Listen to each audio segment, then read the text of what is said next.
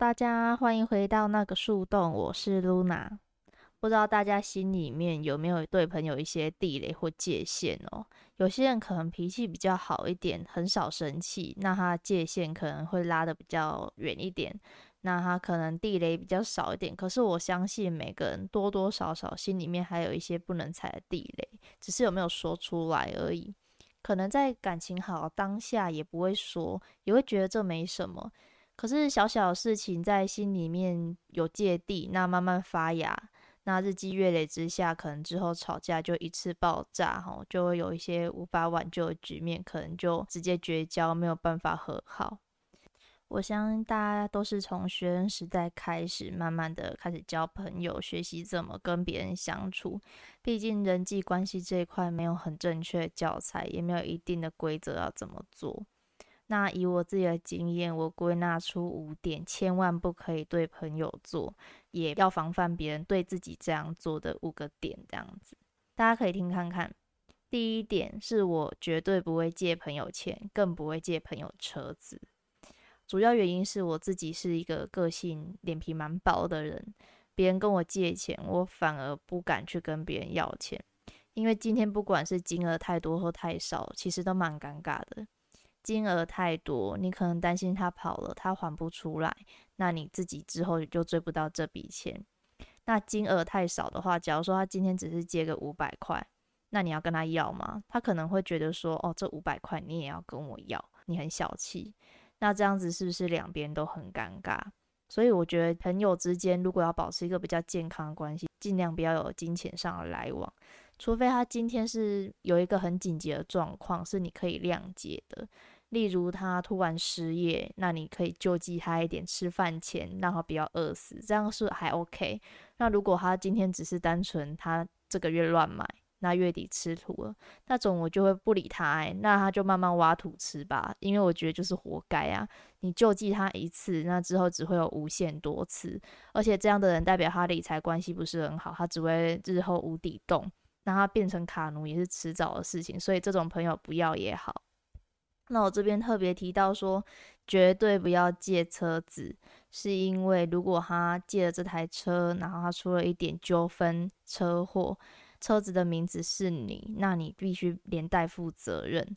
那你也不知道他是要怎么样对待你的车子，毕竟车子也不是说一两百块可以买到的东西，好吗？所以当朋友有机会跟你借车，开口跟你借车的时候，你可以用一些比较婉转的方式告诉他，像是我自己是告诉朋友说我车子没有在借人的。那有需要的话，你可以自己去搭计程车，或者是搭 Uber。现在现在在市区，其实交通其实超级方便。你要跟我说你没有交通工具，可能会没有办法吃饭，我真的是不太相信哦。我这边要说一个故事，就是因为我之前年纪太小，傻傻的借朋友车子，他就是跟我说他车子需要维修，那他需要代步的车子。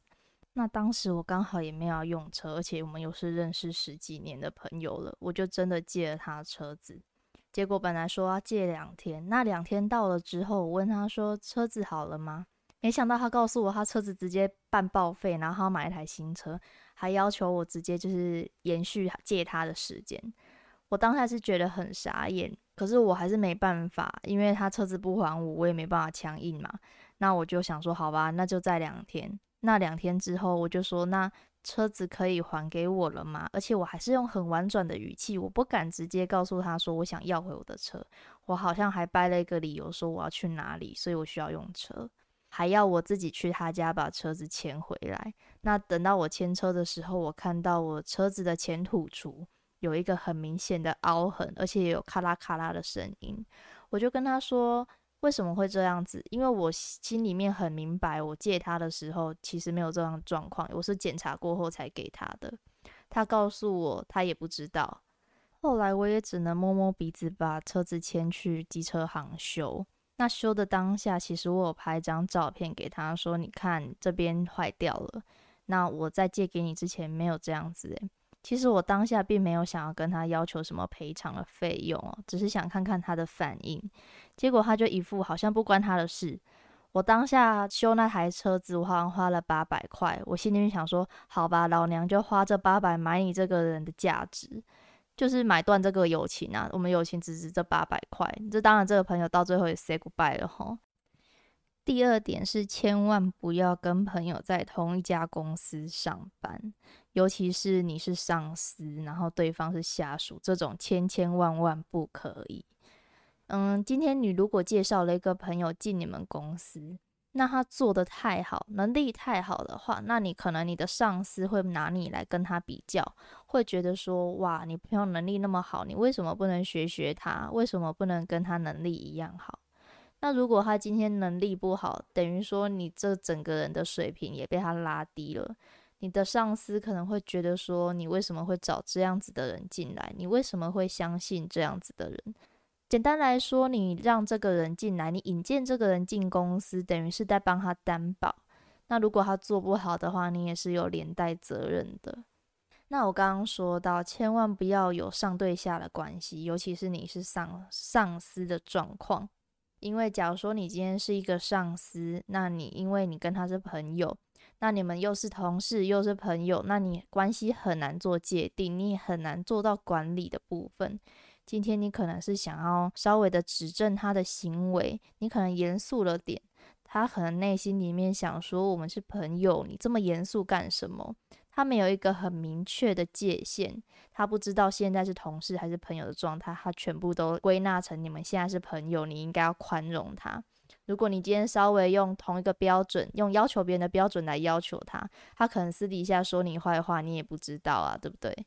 这样子你会变成里外不是人，工作既没有效率，而且又没有办法管理人。那这朋友这一块你又做不好，不如就保持一点朦胧美的距离，才会对彼此是最好的状态。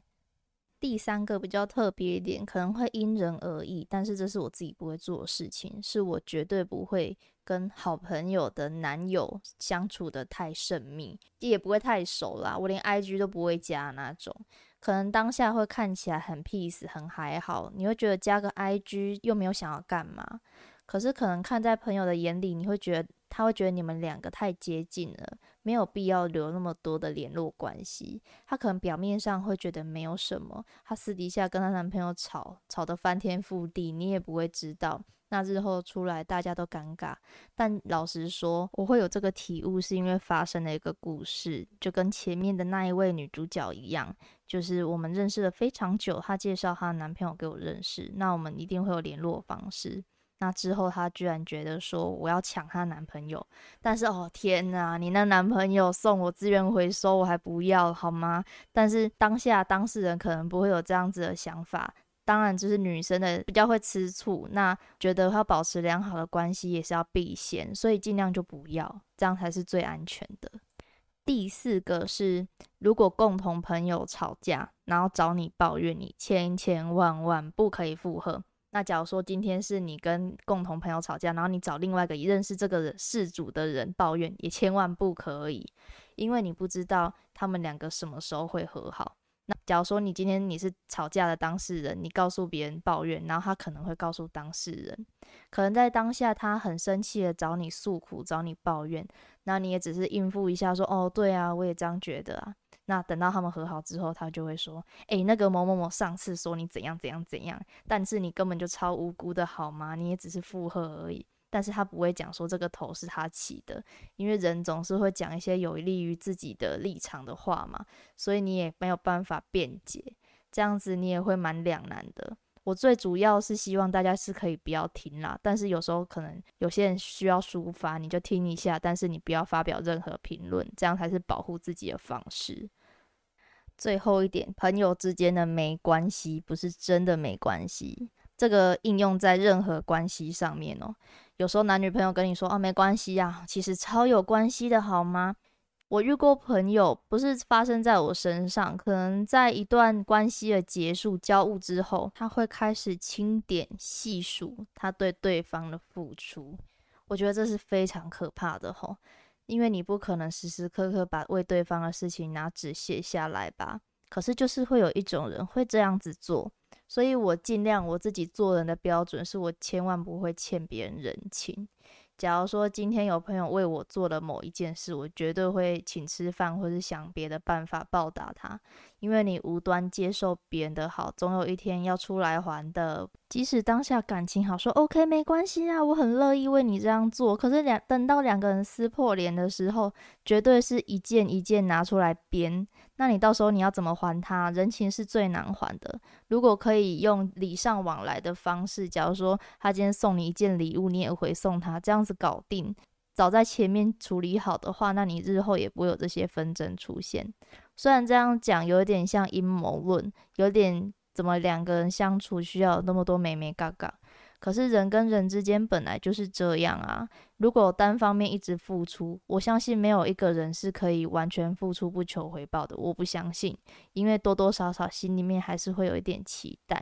你今天有想要说你要认认真真工作，然后老板薪水没给你那么多也没关系吗？不可能。所以还是保持好两个人付出的平衡，不要有一个人多，不要一个人少。那你千万不要欠别人人情，没关系，就是有关系。等到别人拿出来一一细数的时候，你已经没有办法偿还了哦。不知道今天的分享对大家有没有帮助？其实应该还有更多朋友之间不能做事情啦，但是我比较感悟的是这五点。